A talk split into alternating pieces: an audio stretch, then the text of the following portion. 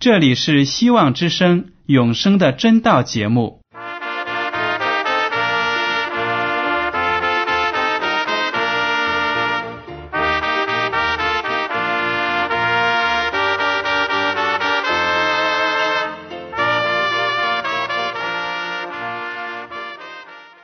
亲爱的听众朋友们，你们好，我是艾德，很高兴今天能和你们在永生的真道这个栏目中见面。耶稣说：“听上帝的话语，并且遵守的人是最有福气的。”所以，艾德现在能够通过电波和你们分享上帝的教导，感到十分快乐。我也希望众位弟兄姐妹。还有那些正在寻求真道的朋友们，也能够珍惜这段时光。大家不妨在手边准备好纸和笔，将今天讲到的要点和经文章节做些记录，以便过后自己再亲自查考圣经。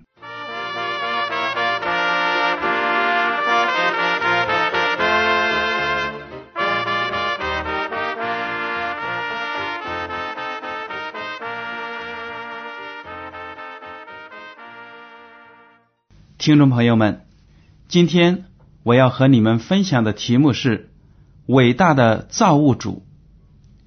不知道你们有没有听说过复活节岛？复活节岛呢，是一个位于南太平洋的火山岛，属于南美洲的智利。但是这个岛非常的偏僻、遥远，它离最近的大陆城市。也就是智利的首都圣地亚哥呢，有两千三百英里，它的面积也很小，只不过在一千七百二十二年呢，才被欧洲的航海冒险家发现。但是这个岛上有一种令人困惑的奇观，整个岛的四围呢，竖立着将近三百个用火山岩雕刻而成的巨型人像。其中最大的雕像高近十米，重约七十五公吨；最小的也高过一米。平均来说啊，每个雕像高约四米，重十四公吨。如果加上那些仍然遗留在采石场的，还有那些放弃在运输途中的雕像呢，整个岛上的雕像数目。多达八百八十七个。凡是到访复活节岛的人，包括人类学家、考古学家，无不为这些巨大的石像而感到惊叹。数百年前的岛上的居民为什么要树立起这些雕像呢？他们用什么样的方法把这些巨石运到了现在的位置呢？甚至啊。有的人推测，这些雕刻可能是外星人留下的杰作。听众朋友们，到目前为止，关于这些雕像的产生和运输，以及它们的用途，有各种各样的猜测。但是，还没有任何一个人声称这些石像是自然形成的。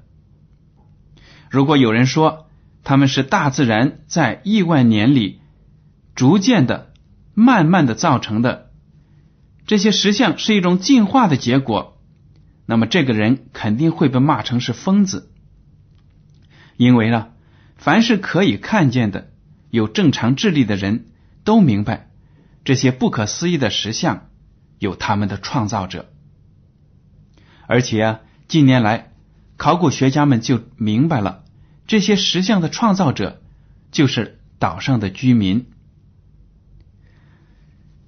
如果你和你的朋友呢一起在海滩上散步，你突然发现沙滩上有一只手表，你捡起来一看，那只表还在滴答滴答的走动，你会不会兴奋的对朋友说：“哇，真是一只好表！”不知道要花去大自然几万年的时间才能进化出来这么一只表啊！我想啊，你的朋友听了肯定要气得晕过去了。他会说：“神经病，手表不是人造的吗？难道海滩上会无缘无故产生一只手表吗？不错，你的朋友说的对，那只手表是人设计生产出来的。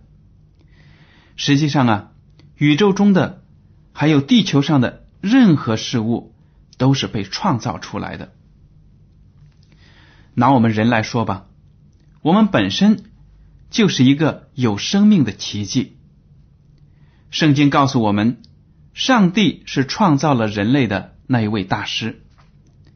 可惜呀，很多人还是不认识他，硬要说自己是从猴子进化来的。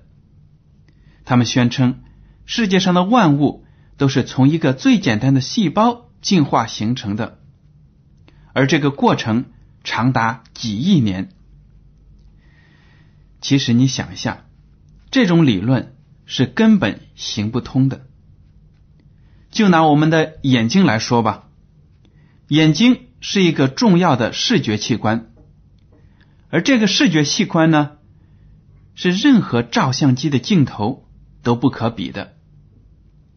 不管是现在的索尼公司、佳能公司，还有是什么样的有名的照相机镜头生产商啊，都不能制造出人类的眼睛。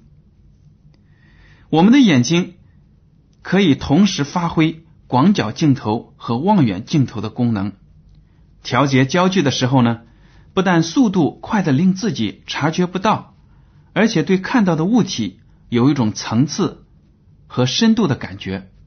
所以呢，物体在我们人类的眼里都是立体的，而不是像照片上那样子平面的。你知道我们视觉工作的原理吗？我在这里。简单的向大家介绍一下。首先，光线要通过眼角膜和水晶体进入眼睛，外界的图像呢就会这样子落在视网膜上。接着呢，视网膜上的感光体呢就把这些图像转变成了电子化学的脉冲信号，这些信号再通过。视觉神经传到大脑，最后呢，大脑会把信号处理成视像。整个视觉系统呢，由这一连串的器官组成，少了哪一个环节，我们就看不到东西。如果我们按照进化论的观点来说，这些器官需要在漫长的时间里逐步的先后形成。换句话讲啊，人的视觉系统在亿万年里可能根本就不存在。那么，在这最初的形成阶段，人类怎么会找食物呢？怎么觅食呢？如果我们找到了食物的话，我们有没有消化系统去消化这些食物呢？如果进化的过程就像进化论者所说的那么，缓慢和漫长，要过几十万年或者几百万年，那么人也早就饿死了，根本用不了一年的时间，可能几天就饿死了。我看呢，现在我们身上完美配合的各个系统，能在同一时期进化成功，那种几率根本就是零。大家想一下，我们有视觉系统。消化系统、生殖系统、分泌系统，按照进化论的观点来说呢，每个系统都是在需要的时候呢，慢慢的进化成的。任何一个系统没有成功的话，我们都知道，我们就生活不了，生命呢就维持不下去。有一个特别好的例子，我可以告诉你，我们都知道，如果一个婴儿。早产，这个婴儿呢，往往就会有很多的健康的问题。一个正常的胎儿呢，在母腹内要经过九个月的发育时期，一个早产儿可能呢，在母腹内只有六个月或者七个月。这个时候，他如果生出来了，他就不可以独立的在这个世界上生存，因为呢，早产的婴儿往往会有没有发育完全的器官，比如说心脏不完全，或者说大脑发育还不完整。这个时候呢，他过早的来到了这个世界上，生存的几率呢就比正常的婴儿低很多。他们就要在温室里、暖箱里，通过人工的营养液呢生存，还要加上呼吸器，因为他们的肺部可能发育也不好。这个例子就能够很清楚的证明呢，如果我们人的各个系统在出生的那一刻没有完全发育好的话，我们的生命就会有危险。所以啊，进化论的那种观点是根本。行不通的，你只要仔细的思考，你就会明白那些理论不符合实际，没有道理，完全是凭着自己的思想在那里编造这样的理论。圣经呢，给出了我们生命的奥秘，请大家翻开旧约的诗篇第一百三十九篇第十四节。这是大卫王写的诗。我要称谢你，因我受造奇妙可畏，你的作为奇妙，这是我心深知道的。大卫王就说啊，主啊，你创造给我一个生命，我的身体，我的一切都是一个奇妙的创造。不但奇妙，大卫王还说可畏，也就是说，上帝的高超的技术呢。让我们都感到，哎呀，简直是太了不起了！让我们肃然起敬，对上帝呢就有一种敬畏的心。大卫对他生命的来历是非常的清楚，非常的感恩的。我们再看一下新约的哥罗西书第一章第十七节，这里就说他在万有之先，万有。也靠他而立。这个他呢，就是指的耶稣基督。其实引申至三位一体的真神，三位一体的真神，耶和华上帝、圣子耶稣基督、圣灵，他们都是在万有之先，也就是说，在宇宙中的万物产生之先呢，他们就已经存在了。而且宇宙中的一切事物的存在都是靠着他们。三位一体的真神是宇宙万物的创造者和维持者，圣经讲的非常的明白。我们的上帝呢是一个全能、全在、全知的神，他想和我们保持有密切的关系。今天呢，我们就着重来看一看。诗篇第一百三十九篇，让我们来读一下，从第一节开始。耶和华啊，你已经鉴察我，认识我。我坐下，我起来，你都晓得。你从远处知道我的意念。我行路，我躺卧，你都细察，你也深知我一切所行的。这些话呢，就说明耶和华上帝对我们生活的每一个细节都能看得到，我们所说出的每一句微小的话语，上帝都能听得到。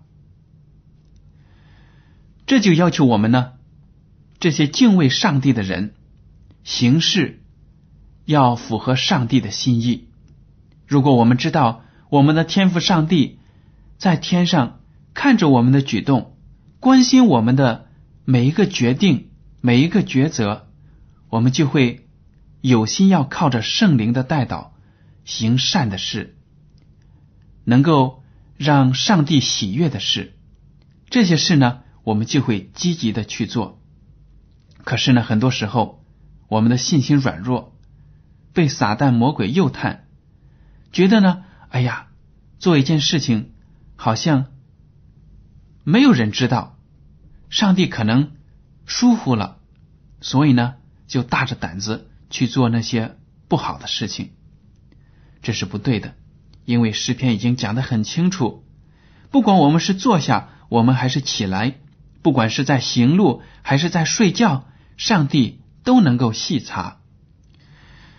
好了，让我们来接着看第四节。耶和华啊，我舌头上的话，你没有一句不知道的。你在我前后环绕我，按手在我身上，这样的奇妙，这样的知识奇妙。是我不能测的，至高是我不能及的。我往哪里去躲避你的灵？我往哪里逃避你的面？我若升到天上，你在那里；我若在阴间下榻，你也在那里。我若展开清晨的翅膀，飞到海极居住，就是在那里，你的手必引导我，你的右手也必扶持我。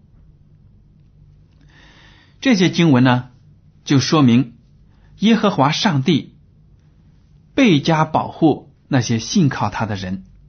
耶和华上帝在我们的前后左右，把手按在我们的身上。知道了这样的事实呢，我们的心就非常的安。不管是走到黑暗危险的地方，如果知道上帝与我们同在，我们就不害怕。第八节还说到：“我说升到天上，你在那里；我若在阴间下榻，你也在那里。”这里呢，我们知道他讲的并不是说人死了之后有灵魂升到天上，或者说下到阴间受审判，不是的。这里的天上呢，就是表明，如果他像鸟儿一样飞上了高空，不管有多么高，上帝。也在那里。如果这个人死了，葬在墓地里，这个“阴间”这个词呢，在希伯来原文中应该是坟墓的意思，并不是我们汉语所说的阴间，好像阎罗王和其他的牛头马面那些鬼怪掌管的地方，不是这样的。圣经里的阴间呢，指的就是坟墓，就说即使是死人埋在地里了，上帝。也能够看得到他，并且纪念他。在身体复活的时候呢，他们就会起来，得到自己应该得到的。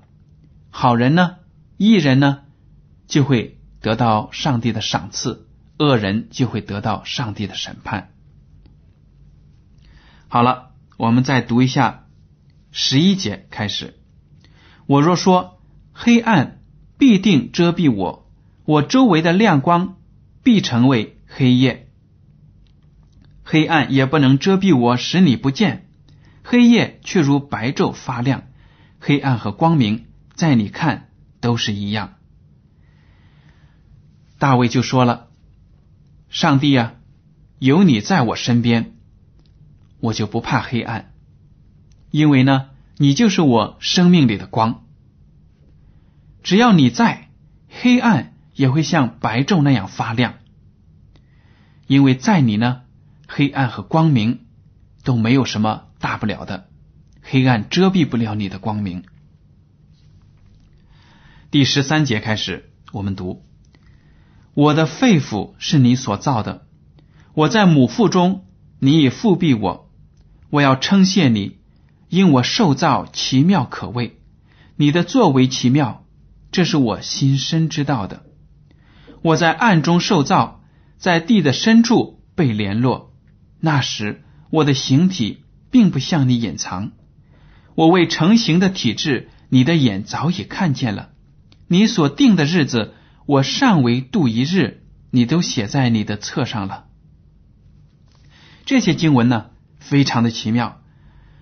大卫王说：“我身上的每一个器官都是你做的。”事实上呢，就在。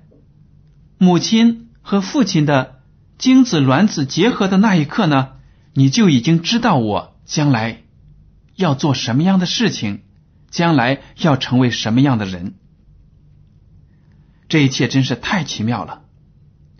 因为呢，上帝是生命的主，我们每一个人在生命开始的那一刻，也就是当我们还不完全存在的时候，上帝就已经知道我们每一个人将来的行为、将来的生活。有些听众朋友呢，可能在生活中会有自卑感，比如说身体有残疾，或者说有别的不舒适，或者生活非常的困苦。有的时候会觉得上帝是不是不看顾我、不关心我？不是的，大卫王在这里说呢，我们每一个人在生命开始的时候，上帝就开始看顾我们。我们在生活中的种种不幸呢，往往有很多都是因为自己的罪造成的，有些呢也是因为我们长辈、父母他们的罪造成的。所以呢，我们在今生今世应该抓紧时间认识主，把自己的信心交给他，然后呢，就让上帝的大能来改变我们的人生。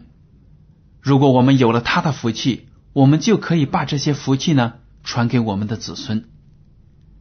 所以，我们不管现在处境如何，都不要抱怨。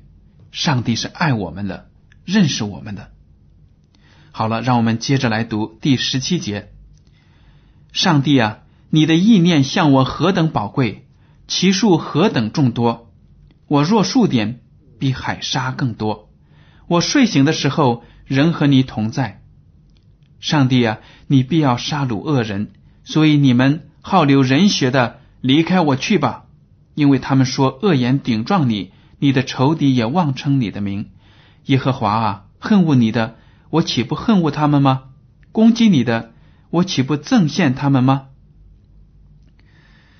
这些经文呢，就说明大卫王真心的顺从上帝，他感觉到上帝在他生活中的恩典非常的多，他以上帝的心为心，他憎恶那些罪恶，憎恶那些行恶的人，但是呢。他对这些恶人不惧怕，他说：“由上帝保护我，你们又能怎么样呢？离开我去吧。”第二十二节说：“我切切的恨恶他们，以他们为仇敌。为什么呢？因为这些人不尊敬上帝，处处跟上帝作对，处处逼迫上帝的子民。所以呢，大卫王对这些人非常的愤恨。”第二十三节，大卫王说道：“上帝啊，求你鉴察我，知道我的心思，试炼我，知道我的意念，看在我里面有什么恶行没有，引导我走永生的道路。”大卫王深深的知道，他这一生呢是不长久的，更长远的是在上帝的国里的生命，所以呢。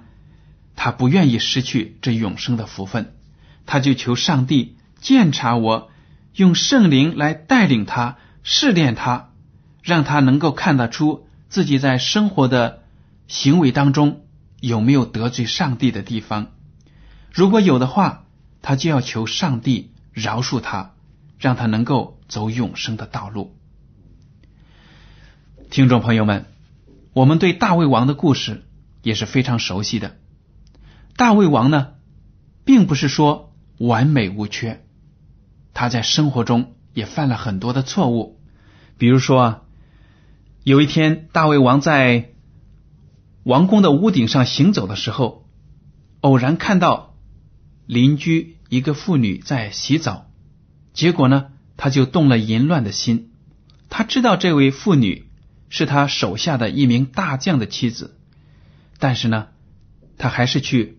勾引了她，他这样行淫的罪呢，在耶和华上帝的眼中是看为恶的。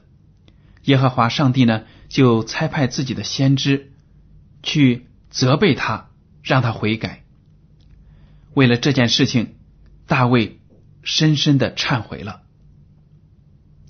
又重新得到了上帝的眷爱。这个故事呢，就给我们很大的启发。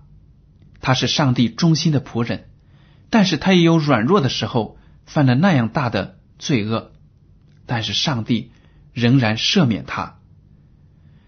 这就告诉我们呢，不管我们生活中有多少不好的行为，不管我们在过去生活有多么的污秽，只要我们能够回转头归向上帝，弃绝以前的那种罪恶的生活，上帝都会接纳我们，重新让我们成为清清白白的人。